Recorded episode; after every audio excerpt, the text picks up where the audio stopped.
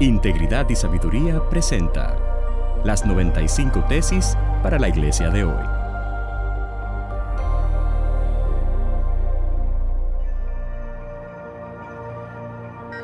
Tesis número 40 para la iglesia latinoamericana de hoy.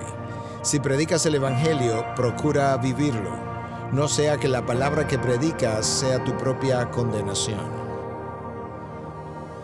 El apóstol Pablo continuamente hablaba, escribía a sus seguidores le decía cómo él se esmeraba en cuidar el testimonio, no solamente delante de Dios, pero delante de los hombres. Tenía una preocupación santa por mantener una conciencia tranquila delante de aquellos que le veían vivir.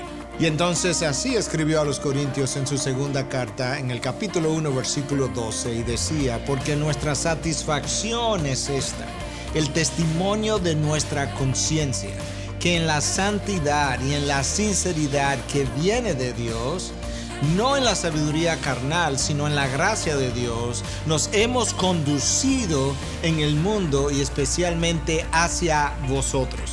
Nosotros tenemos un compromiso delante de las ovejas de poder modelar aquello que predicamos de tal forma que nuestras palabras no pierdan fuerza ni convicción a la hora de ser escuchadas porque las ovejas hayan visto un testimonio contradictorio de aquello que predicamos. Observémonos.